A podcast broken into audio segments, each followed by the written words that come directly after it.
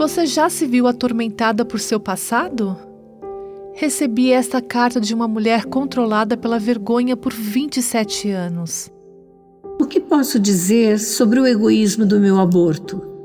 Como você se perdoa por um assassinato?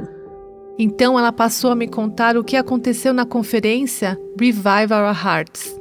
Naquele fim de semana aceitei o perdão de Deus e o peso se foi.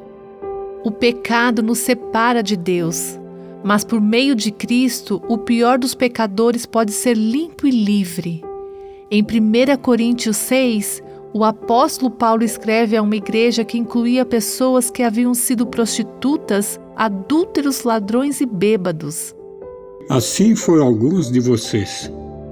Mas vocês foram lavados, foram santificados, foram justificados no nome do Senhor Jesus Cristo e no Espírito Santo do nosso Deus.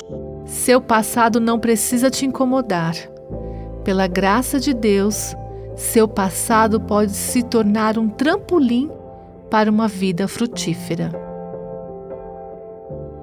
Você ouviu Buscando a Deus com a Viva Nossos Corações.